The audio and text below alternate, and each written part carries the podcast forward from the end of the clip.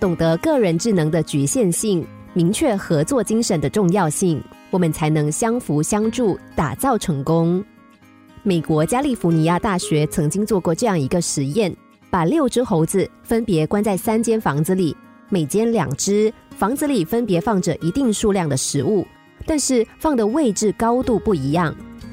第一间房子的食物就放在地上，第二间房子的食物分别从易到难的悬挂在不同高度的适当位置上，第三间房子的食物悬挂在房顶。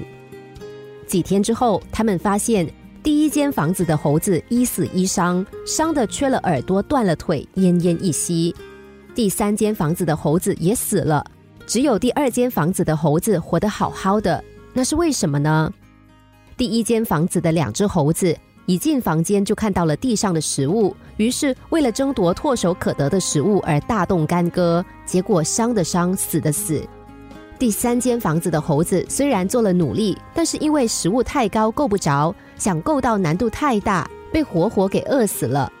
只有第二间房子的两只猴子，先是各自凭自己的本能蹦跳取食，最后随着悬挂食物高度的增加，难度的增大。两只猴子认识到，只有协作才能够取得食物。